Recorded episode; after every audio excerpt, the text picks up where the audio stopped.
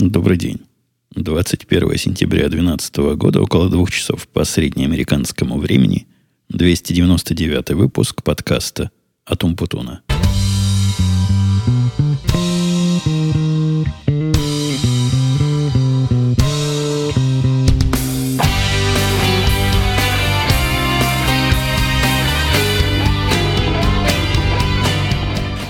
Неуклонно и стремительно приближается 300 выпуск, тот самый выпуск, на котором мы решили устроить празднование юбилей и радостное битье посуды, я надеюсь, не переходящее в битье морд, а от этой самой большой радости и непорванных баянов.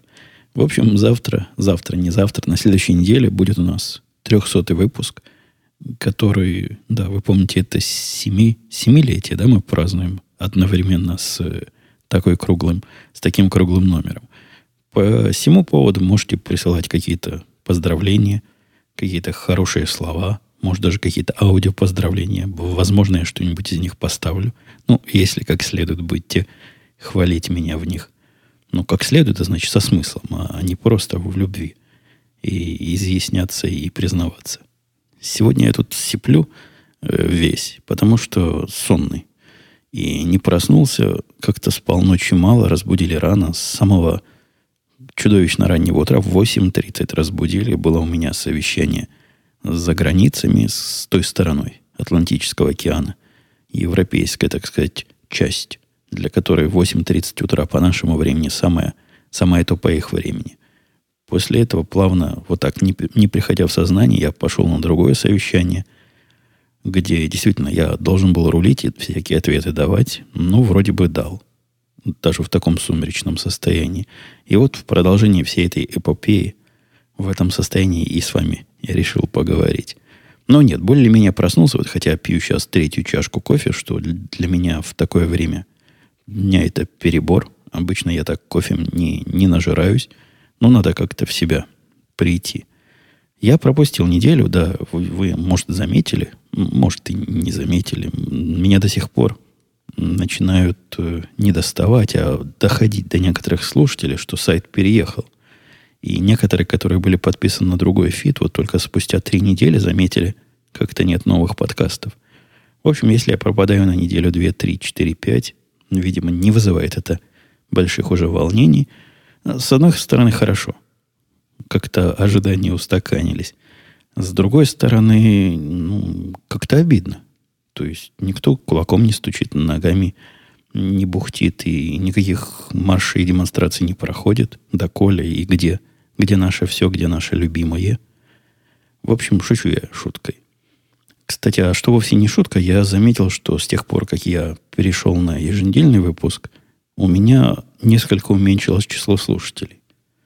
Это, возможно, технический эффект. Возможно, а возможно и нет. Возможно, что люди когда подкаст выходил раз, помните, я позволял себе, да, две недели, три недели задержки.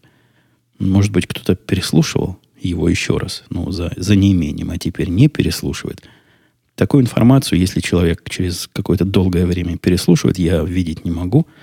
Но я не представляю себе других причин. То есть, почему меньше слушает подкаст, который выходит каждую неделю? Немножко меньше, там процентов меньше 10% разницы. Не более этих самых 10%. Но все равно тенденция на лицо. Может, действительно слишком часто раз в неделю? И надо раз в месяц? Не-не, я шучу. Не надо писать комментарии, надо раз в неделю, надо два раза в неделю. Раз в неделю это, это наш. Это наш график, и мы будем его придерживаться по мере возможности. Эти две недели, что я тут не был с вами, это не совсем честно сказать. Потому что пару дней назад в понедельник или во вторник, уже тройку дней назад, я опять ходил в гости в подкаст. Расходился действительно в гости. Подкаст про Apple. И я даже не стал включать этот подкаст в мою ленту не по какой-то особой причине, а просто забыл. Но если вы в Твиттере за мной следили, а Твиттер есть и на сайте podcast.com.com, там все последние сообщения я там анонсировал. Так что сможете уже поздно. Ну, куда я теперь его уже выложу, когда вот пришло время нашего очередного. В следующий раз обязуюсь быть более внимательным. Выложу непременно гостевой подкаст, как и делал это в последнее время. Ничего я там такого не сказал. И в после шоу ничего тоже нового такое после шоу там у них было, где на человеческие темы. Ну, прямо как у нас в радио Ти разговаривают. Ну, тоже ничего нового не сказал. Ну, я не вижу чего там интересного найдут слушатели этого подкаста.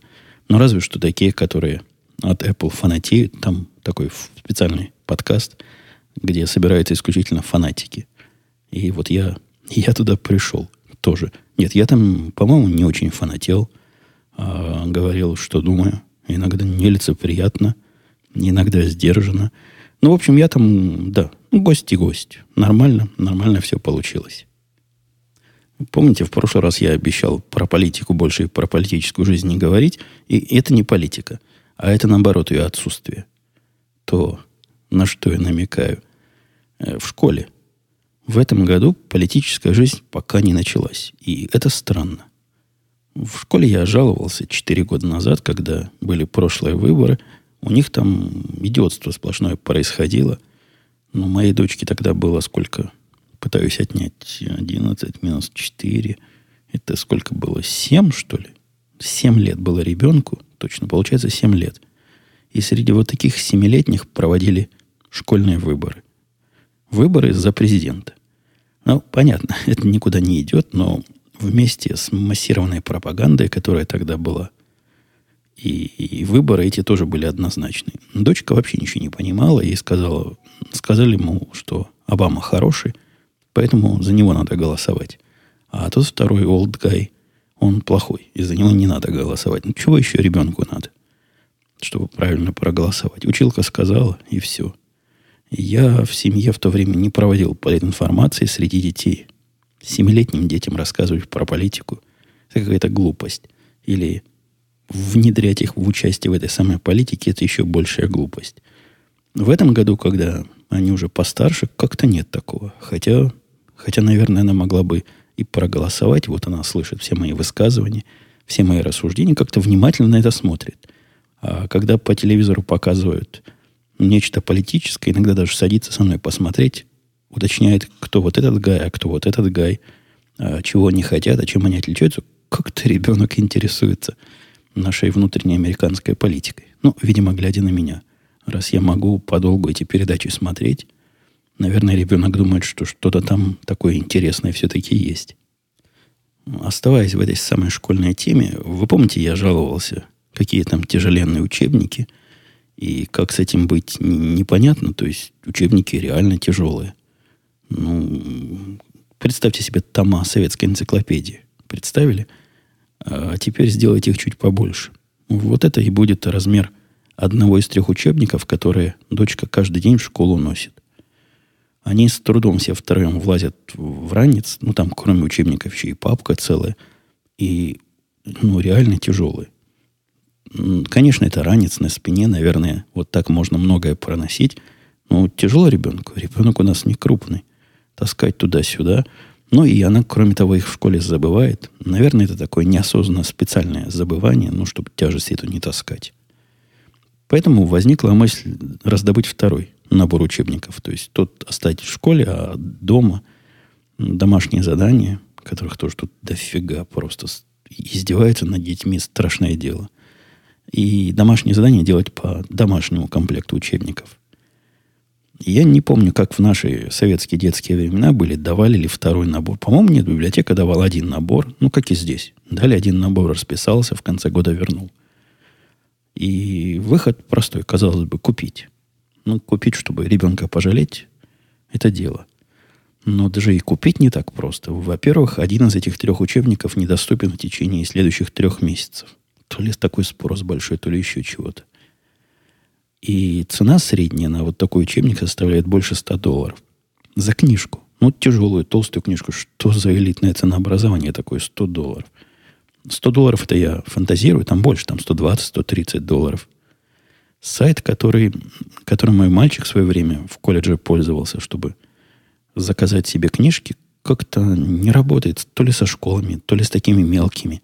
То есть там на этом сайте, где можно временно себе заказать, ну, как вторая такая библиотека за малые деньги, а потом обратно отослать, нужных нам учебников нет. И, в общем, остается один выход, чтобы все это покрыть. Принести в школу справку о том, что ребенку тяжело таскать, и тогда они дают второй комплект сразу прямо сходу. Но нужна справка от врача. Врач должен сказать, что вот такая тяжесть может спине повредить. Вообще этот прием, он очень популярен среди наших русскоязычных знакомых. По-моему, все, у кого дети вот примерно такого возраста, такое делают. Но у нас специфика. Мы к русским врачам не ходим. А все вот эти знакомые, что провернули такой сомнительный трюк, они, у них русские врачи. А с русским врачом, ну, всегда можно договориться. Свои люди сказать, вот, не выпишите ли справочку, дорогой, дорогая. Ну и все. Нет, у нас врач местный, и поэтому, когда жена долго колебалась, как же вообще это обставить и как это прямо спросить. Ну, то есть подтолкнуть человека на дачу ложных показаний, на выдачу ложной справки. Потому что если со спиной нет проблемы, то значит проблем нет, как он напишет. И как раз у них была, была оказия, они ходили к доктору, по-моему, прививку какую-то делать или какой-то осмотр. В общем, не по болезни, а так. Проходили мимо, зашли. И жена ему начала намекать. И так намекает, и сяк говорит. А он не понимает. Она ему рассказывает, как все это тяжело, а он не понимает. В конце концов, она уже ему прямо говорит, мол, нельзя ли этому делу как-то помочь. Ну, тоже не прямо. Надо было прямо сказать, мужик, выпиши справку. Он бы наверняка удивился и вряд ли бы выписал. Ну, попробовать, наверное, стоило. Нет, жена построила вопрос, как этому делу помочь. И врач говорит, сейчас я помогу. И начал помогать. Сначала он прочел около 15 минут лекцию о том, как надо укреплять спину. Какие надо делать упражнения – Жена все это должна была записывать, а дочка сидела и слушала. После того, когда он рассказал теоретическую часть, он приступил к практическим занятиям. Он не заставлял тут же мою дочку с женой отжиматься, нет. Он сам стал отжиматься от пола и показывать разные упражнения для укрепления спины.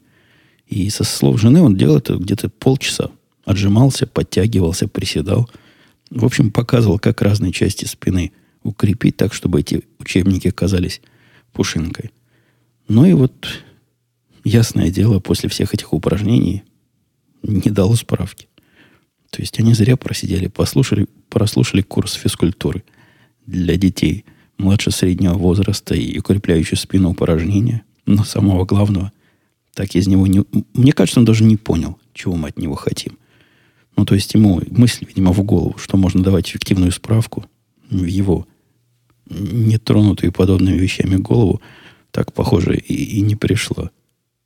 И еще одно удивление, которое тоже пришло от моей жены и со слов моей жены, хотя я и сам это видел. Это специфика продажи матрасов.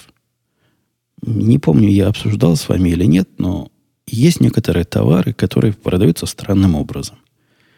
Часть этих товаров я вполне могу понять странность. Например, покупка автомобиля как традиционно построена на активном торге – Приходишь в магазин, в, в магазин, в салон, в котором продают, и начинаешь торговаться, просто как на арабском рынке.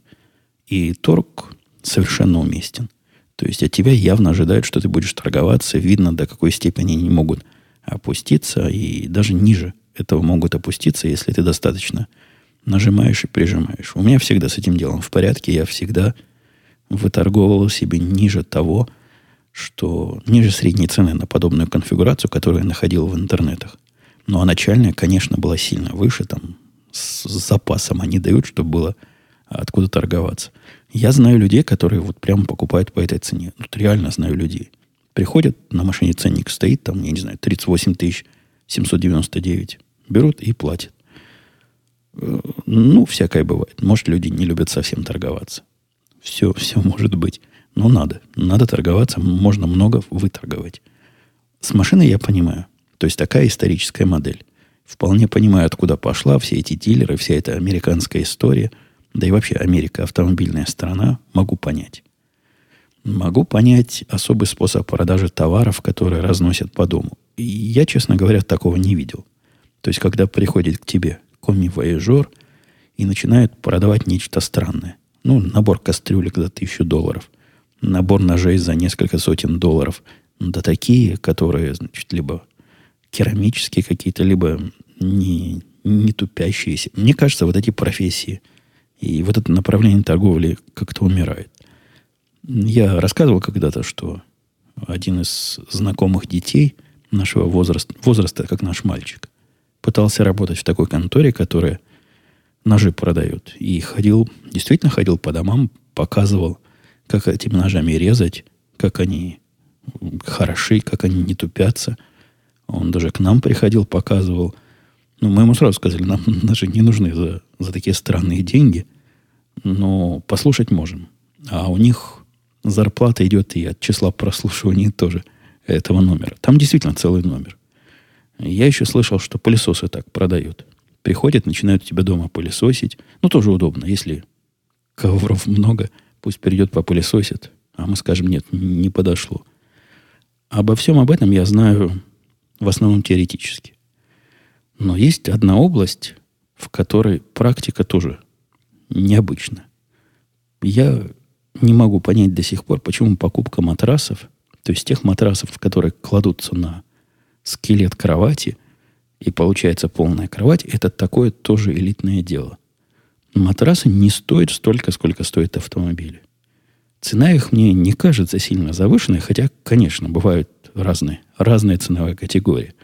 Но даже если вы хотите купить самый обычный, ну, такой среднестатистический матрас более-менее известной фирмы, вот нормального размера, он может 300, 400, 500 долларов стоить. Вот такая может быть цена, то тоже это просто нельзя сделать. Нельзя просто прийти, заплатить и его забрать. Там вот такие же коми-вояжеры, которые начинают морочить голову. И морочат голову они совершенно диким и странным образом.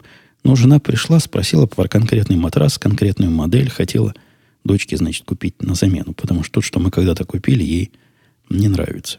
Мужик сказал, вот, вот, вот он есть. Жена подошла, говорит, как же это он? Во-первых, у него размер другой, а во-вторых, фирма другая. А продавец говорит, да это то же самое. Да, фирма по-другому называется, но это то же самое. И вот так у них все. Кроме того, там постоянное давление на психику. Надо брать сейчас, а то завтра не будет. А вы сколько денег хотите потратить? И у нас тут каждый день все меняется. Вот все вот эти прибаутки, приговорки явно рассчитаны на, на то, что человек вот раскошелится сходу тут же. Потому что если сейчас он прямо купит, то будет прямо завтра счастлив. А если подождет пару дней, то все.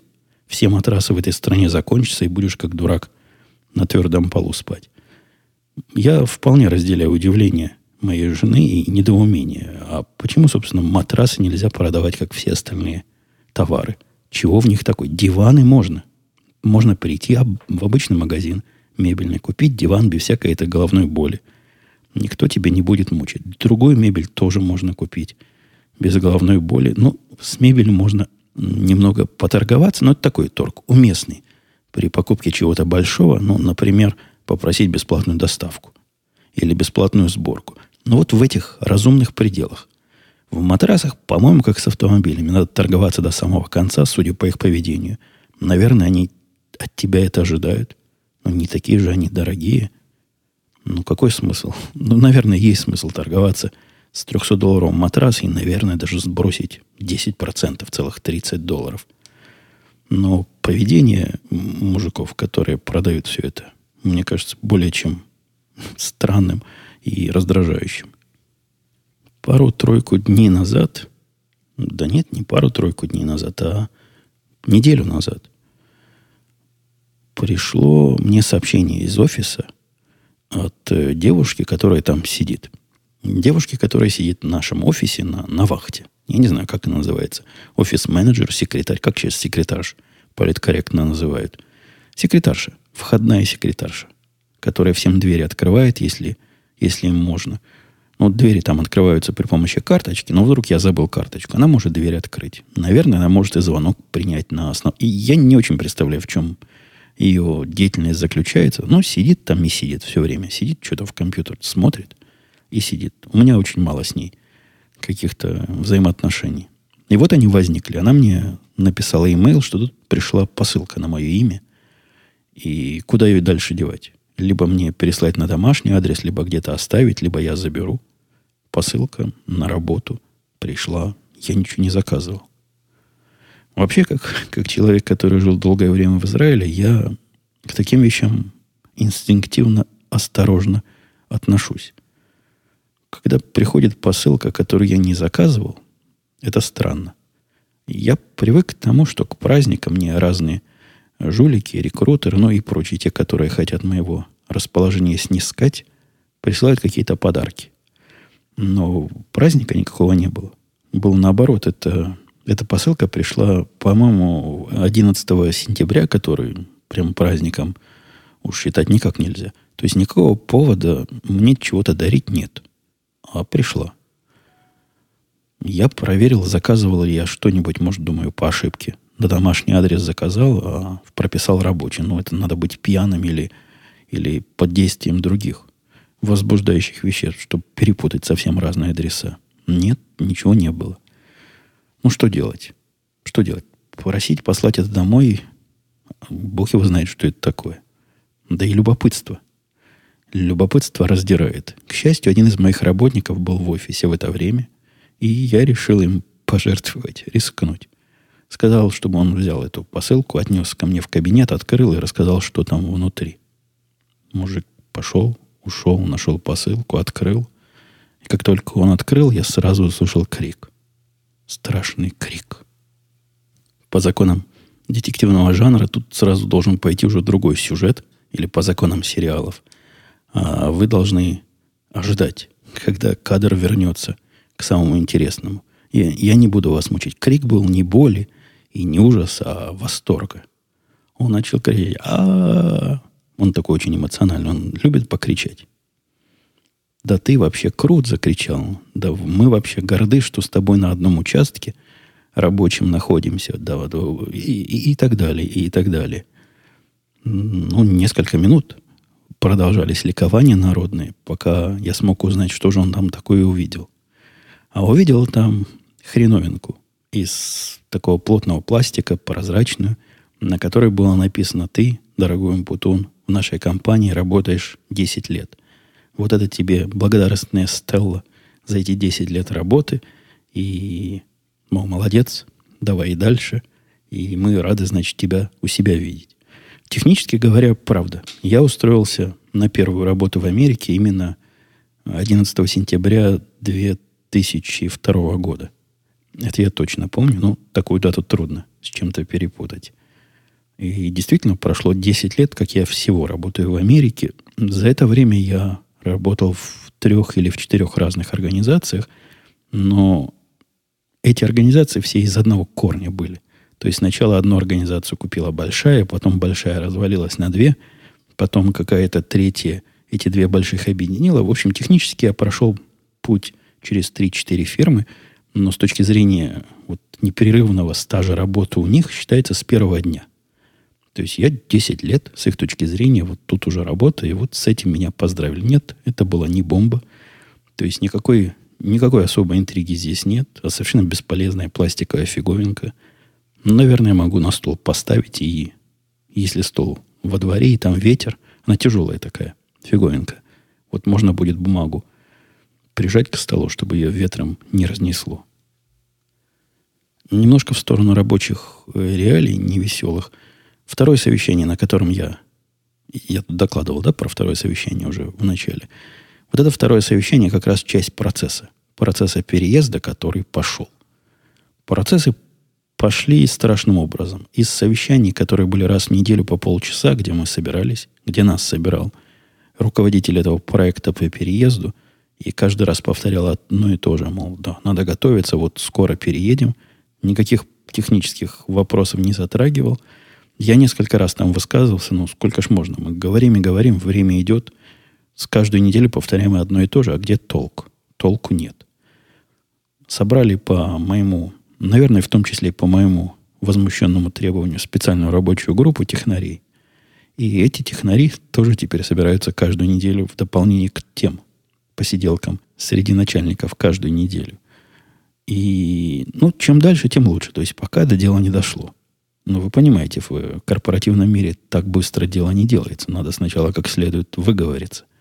Но уже дошло до технических подробностей, технических идей – и обсуждение этих самых идей, чувствую, еще вот-вот и дойдет до настоящего дела. Ну, это, это я не ругаю. Процесс. То есть процесс, он, конечно, медленный, но он видно, теперь видно мне, что он двигается в какое-то направление. Если его скорость позволит нам все сделать, ну, замечательно. Помучаемся от процесса бесполезных и бесконечных совещаний. Лишь бы, лишь бы был результат. Переходя к другой теме, что у нас со временем? Время еще есть, да? Переходя к другой теме, получаю я время от времени письма от э, страховой компании. Они... Ну, у нас нет никаких причин с ними коммуницироваться при помощи писем. Я про электронные письма говорю. Ну, разве что, если чего-то где-то случилось, тогда, значит, я с ними созваниваюсь. По имейлу они присылают всякий спам и, и мусор. И тут на днях открыл спам и мусор, который они прислали. Прислали на адрес моей жены. Она мне его переслала, сказала, что это они? А чего это они? И в самом деле смотришь и думаешь, ух ты, чего это они? Они прислали такие подробные инструкции, что делать, если у вас запало в автомобиле во время езды на полной скорости педаль газа. Насколько я понимаю, запала это означает, что она, видимо, сама ушла в пол и не вылазит обратно. Наверное, такое бывает, раз про такое пишут письма. Хотя, по-моему, это какой-то баг в автомобиле, если он позволяет педали вот так запасть. Они там дают целый ряд инструкций поведения водителя, чего надо делать в, таком, в такой ситуации. Такие пугающие инструкции. Мне они такие неочевидные инструкции. То есть моя первая была по реакции, ну, наверное, чего делать, если так произошло? А, поставить его, переключить на нейтраль, а, коробку вот эту передачу автоматическую, и выключить двигатель, да, когда оно затормозится. Оказывается, нет. Оказывается, сразу на нейтраль нельзя. Вот если у вас западает педаль газа, вы, наверное, знаете, что делать. Но я все равно расскажу. Нужно двумя ногами нажать на тормоз. При этом не, не нажимать на него короткими ударами. Вот ни в коем случае. А держать его до упора. Тут у меня сразу сомнение, потому что если я нажму вот так на полной скорости на тормоз, наверняка антиблокировочная система включится и начнет вот делать то, что она делает. Коротко нажимать, чтобы... Ну, вы знаете, как АБС работает. Всякие другие системы, наверное, тоже включатся, поэтому мне не очень понятно это рекомендация держать ее до упора. Ну, возможно, так проще. Действительно так проще. Почему двумя ногами тоже загадка. Я подозреваю не технически, что надо две ноги, чтобы удержать педаль тормоза, а чтобы и правая, и левая нога ни в коем случае на газ при этом не нажимать. Хотя как на него нажимать, если он уже впал в пол? Не, непонятно. Две ноги тоже, честно говоря, непонятно. Почему двумя ногами? И вот после того, как она сбросит скорость до приемлемой, не знаю, что такое приемлемая, приемлемая для чего? Для выпрыгивания из нее. Вот тогда надо попытаться поставить ее на нейтраль и, дождавшись полной остановки, только тогда выключить двигатель. Инструкция сложная. Представляете, человек в такой экстремальной ситуации, как он начнет вспоминать, в, каком, в какой последовательности все делать. Это ж страшное дело. Да и вот так сходу в панике поставить именно на нейтраль, а не на что-то другое. Тоже, хотя нет, вы знаете, пока она едет, на паркинг ее поставить нельзя, поэтому можно либо на скорость переключить другую, либо... Да, действительно, что-то в этом есть. Поставить на нейтральный. Но вот такие шаги. Такие шаги должны спасти вашу жизнь при запавшей педали. Это была образовательная часть нашего подкаста. Как выжить в тяжелых городских условиях. И последнее на сегодня. Когда-то у меня была даже традиционная такая часть, когда я про фильмы и видео рассказывал. Позволял себе рассказывать. Ну что, этой части давно у нас не было, и вот снова. Почти как Черномырдин говорил. Я распробовал на днях сериал, который мне советовали неоднократно. Неоднократно слушатели, и я пробовал неоднократно к нему подходить, делал несколько подходов. Ни один подход не оказался более чем, по-моему, получасовым. То есть больше, чем полчаса первой пилотной серии я никогда не мог потянуть. Я говорю о сериале «Дети анархии», «Сыны анархии», наверное. Можно его правильно перевести. Не знаю, как он по-русски переводится, наверное, примерно так же. Сериал, вы знаете, очень специфический. Я на него уже конкретно подсел, поэтому я не могу давать объективные оценки. Но что мне в нем нравится, он такой очень атмосферный. У него есть особая атмосфера, которая погружает, вот если досмотрите, хватит сил досмотреть пилот до конца, ну, может, первую серию еще посмотреть сезона, то все, вы в атмосферу включаетесь. На необычную тему такой сериал со стороны, они байкеры, по-моему, называются, которые на, на мотоциклах разъезжают. Или рокеры. Или рокеры, это те, кто рок-н-ролл слушают. Ну, в общем, мужики. Такие мужики в кожанках, которые ездят на, на Харлеях, и про их нелегкую анархистскую э, полугантерскую жизнь. Вообще странный сериал. То есть он не такой, как остальные. Я подобного не видел. Хотя есть, я знаю, да, есть сериалы про жизнь мафии, наверное, тоже в этом же что-то ключе. Но вот это первый из подобных, которые я посмотрел. Посмотрел, подсел на атмосферу и на действие, и на сюжет. Все так живенько. И чем дальше, тем живее развивается. Но есть у него одна специфика. Это первый сериал за последние, не знаю сколько, 8 лет, который я не всегда понимаю. Я смотрю его на Netflix, ну, Netflix это сервис для просмотра всего на свете. Оказалось, на Netflix есть три сезона всего лишь. По-моему, там пятый сейчас выходит. Четвертого по непонятной мне причине на Netflix пока нет. Так вот, слушая сериал на Netflix, я иногда ловлю себя на желание включить субтитры. Дело в том, что говорят они там на таком странном языке, ну, видимо, для атмосферности, как невидимо, а точно. Многие с ирландским акцентом, многие с другим, с более другим акцентом.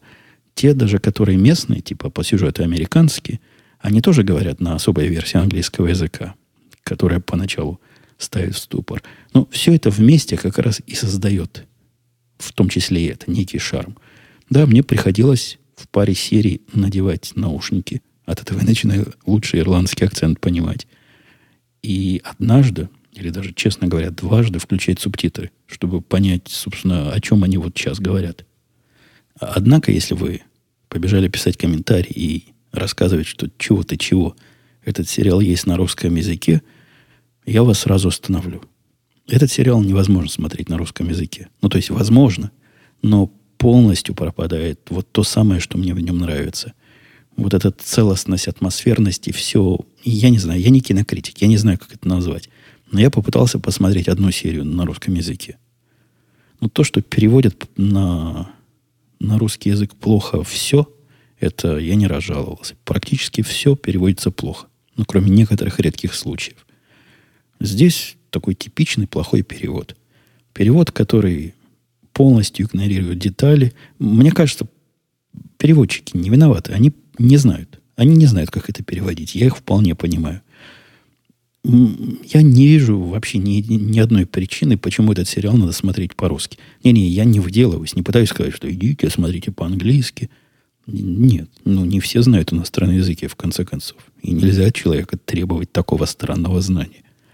Я хочу сказать, что если вы не можете его смотреть по-английски, то я вообще не рекомендую его смотреть, потому что, ну, это совершенно унылое и непонятное зрелище получится. Вот тут, тут язык и интонации языка играют, по-моему, решающую роль в получении того самого впечатления, под которым я до сих пор нахожусь. Переходя к вопросам, комментариям и, видимо, некоторым моим ответам на это все, Вадим писал, здравствуйте, Евгений, спасибо за подкаст, слушаю вас давно, и вот решился вопрос задать. Часто в американских фильмах писал Вадим и сериалах замечаю, что телефонные разговоры по сотовому герою заканчивают довольно внезапно. Можно сказать, на полусловие. Услышал или сказали информацию, и все, трубка кладется. И не этих тебе давай, но пока счастливо. Это действительно в Америке так или просто такой голливудский шаблон? Мне кажется, это не... Нет, в Америке не так. В Америке там всегда что-нибудь в конце приговаривают. Даже когда не то, что по телефону, где человек с человеком говорит, но и по Джаберу, ну, по Instant Messenger, как, типа как по скайпу, переводя на понятный язык, общаешься, и, и то в конце чего-нибудь говоришь, типа бай, или поговорим позже, или увидимся. Ну, какую-нибудь фразу пишешь. В телефоне тоже так. Я со всеми прощаюсь. Я даже иногда со всеми, с некоторыми здороваюсь. Хотя здесь здрасте не говорят, а там типа как дела? Я ему в ответ тоже, как дела? Голливудский не шаблон. Мне кажется, это голливудская оптимизация. Мне видится, что это моя теория. Может, все не так. Может, в Голливуде есть специальный закон, который говорит, закон хорошего тона, что обязательно не прощаться. Ну, вот как у них закон, что все номера телефонов на 555 должны начинаться, чтобы не совпадать с реальными номерами. Может, и здесь так. Мне кажется, это просто вырезают. Когда вырезают лишнее из фильма, вырезают вот все эти «здрасте, до свидания», чтобы ну, не, не заполнять сюжет ненужным. Такая вот кинооптимизация. И Ярослав писал, он Путун вот популярную ты мысль вы, высказал, выразил про то, что выбирать подходящего кандидата это не бывает, а бывает выбирать не самого плохого. Первая, казалось бы, причина – это двухпартийная система в США, когда выбираете вы в итоге и правда обычно из двух, и так как к этому моменту они уже все договорились, во-первых, и выбирать особо некого, а главное, не поменяет, и поменяет это мало что. Я что-то не понял. Я не понял посыла. Ну да, двухпартийная система означает, что два главных кандидата. Это правда. Хотя она двухпартийная не потому, что другие партии нельзя. То ради бога, регистрируйте, но просто у этих партий самые, самые реальные шансы на все. Есть и третья партия, и даже четвертая. И даже партия каких-то сумасшедших экологистов, по-моему, есть. Да, двухпартийная означает, что две партии основные, традиционные. Но вот часть, когда к этому моменту они уже все договорились, для меня остается загадка. Он чего, собственно, имеет в виду? Я когда-то слышал, что то ли Путин, то ли Медведин, кто-то, Медведев, кто-то из, из политиков вот такой мысль сказал, тоже она мне показалась странной, что, мол, за кого не выбирай, э, все равно, потому что они между собой там договорились. То ли он примел пример, как Обама договорился с Маккейном, то ли... Я не помню, там какой-то безумный, абсолютно бредовый пример был приведен. Это какая-то путаница. О чем договорились? Я не очень понимаю смысл выражения. Между сегодняшними кандидатами на выборы есть абсолютно несовместимые с договоренностью противоречия. А что означает? Нет, я понимаю, что означает, они договорились. Но как слушатель, который вот это говорит, представляет себе результат этой договоренности? То есть они договорились, кто из них будет президентом. И от этого произойдет такой... Или о, чем, о чем? Я, я, я не понимаю сути договоренности. С другой стороны, писал он дальше, у нас в России кандидатов штук по пять, а толку от них никакого. Да и у нас тоже штук по, по нескольку. Просто всех остальных как... Ну, у вас же тоже какие-то есть кандидаты, которые не проходят однопроцентного барьера. Но здесь они отселись пораньше, все эти кандидаты. У нас даже с каждой партии было штук по 10 со стороны не, не лидирующей партии было штук 10 кандидатов. И вот из них выбрали одного. Видишь ли ты альтернативные варианты решения проблемы управления, кроме самой правильной избирательной представительской демократической? Это абсолютно не важно, чего я вижу, чего нет. Я ж не могу изменить. Вот, вот это видение не изменит внешний мир. Пока система, ну, видимо, наименее вредная из тех, кто есть, это вот текущая система выборности – система представительства. Ну, это какие-то азы. Что вам будут азы э, пред, рассказывать? Я не раз удивлялся, почему при управлении чем-то реальным необходима более централизованная система. А вот при управлении таким большим, нечто как государство, вполне достаточно выборной представительской системы. Это, это отдельная тема, отдельный вопрос, который я здесь особо и затрагивать не буду. Но нет, я, у меня нет альтернативного варианта. И даже если бы он был, он мало что бы поменял. Э, по поводу документов на машину опять, карточка подтверждает. Ну, да-да-да. Чего-то я больше вопросов интересных, которые мне хотелось бы сегодня... Нет, есть интересные. Но я просто не вижу, о чем бы мне еще сегодня поговорить, да и время.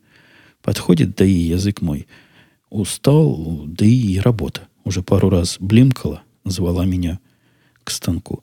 Поэтому буду с вами прощаться, официально выходить со своего обеденного перерыва и возвращаться к своим баранам, баранкам и бараночкам. А мы услышимся на следующей неделе в 300 выпуске. Готовьте поздравления, подарочки, фунтики и всякие прочие радости для меня. Да-да, вы мне, а не я вам. Я вам подкаст, а вы мне радости, поздравления и фунтики. Все, пока. Услышимся.